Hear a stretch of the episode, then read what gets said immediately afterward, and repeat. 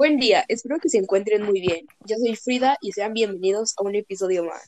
Como saben, en este podcast nos gusta compartir información sobre temas controversiales. Hoy hablaremos de un tema muy relevante. ¿Alguna vez se han preguntado cuál, de nuestras prácticas cotidianas tienen efecto en el medio ambiente? Para darnos introducción al tema, presentaré a mi compañera Paola. Muchas gracias, Frida. Día con día se han descubierto factores que dañan nuestra atmósfera. Sin embargo, es momento de hablar sobre aquellas acciones cotidianas que parecen inofensivas, pero no lo son. ¿Tienes alguna idea de cuáles sean estas actividades, Isabela? Sé un poco, pero me gustaría mucho que tú nos platicaras más sobre el tema. Suena muy interesante. Con mucho gusto. Por ejemplo, ¿sabías que siempre que el cargador de tu celular esté conectado o no a tu dispositivo estará consumiendo energía? Aunque sea muy poco considerando que no solo es una persona, sino millones que tenemos este mal hábito. Impresionante, no lo sabía. Supongo que muchos de los oyentes tampoco. ¿Tienes una cifra aproximada de cuánta energía desperdiciamos al hacer esto? La energía que conjuntamente desperdiciamos podría abastecer 60.000 hogares promedio al año. Apuesto que tú, Isabela, sabes de alguna de ellas. Así es. Recuerdo haber leído sobre chicles, el no depositarlos en la basura trae consecuencias graves, no solo de contaminación, sino también de salud, pues se crean hasta 10.000 hongos en un solo chicle, lo que trae enfermedades, además de que al tirarlos, los pájaros lo picotean, lo cual les puede generar asfixia. El problema de contaminación surge cuando se secan y se convierten en polvo, y al tratarse de productos orgánicos, la degradación sucede en cinco años. Entonces, ¿qué mensaje le podemos dar a la audiencia para modificar estas conductas?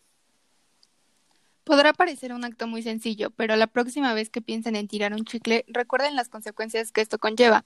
La mejor opción es envolverlo en un trozo de papel y tirarlo correctamente. Gracias por tu consejo. Tendremos un corte. Regresamos.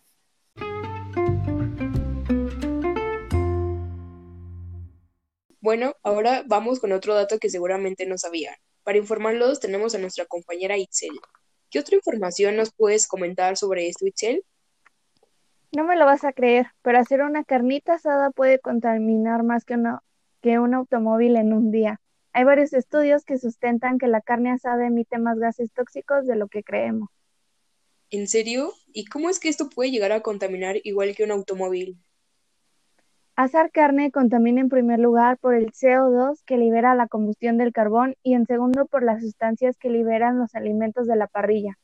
Un estudio de la Universidad de Texas sustenta que la carne asada afecta a nuestra salud debido a la liberación de partículas muy finas llamadas PM2.5, que viajan por el flujo sanguíneo, logran establecerse en los pulmones, hígado, cerebro y corazón. Cientos de miles de personas asan carne al mismo tiempo, provocando un gran impacto. Entonces, por lo que veo, deberíamos considerar hacerlo solo en ocasiones especiales y con ciertas medidas para reducir las emisiones que esto ocasiona. Sí, para concluir, es importante reflexionar sobre nuestras acciones, ya que por muy insignificantes que parezcan, estas tienen más impacto en el medio ambiente de lo que imaginamos. Ha sido un placer platicar sobre estos temas que nos crean conciencia en lo que debemos mejorar. Esperemos hayan pasado un tiempo agradable con nosotras y que esto les haya servido. Hasta la próxima y gracias.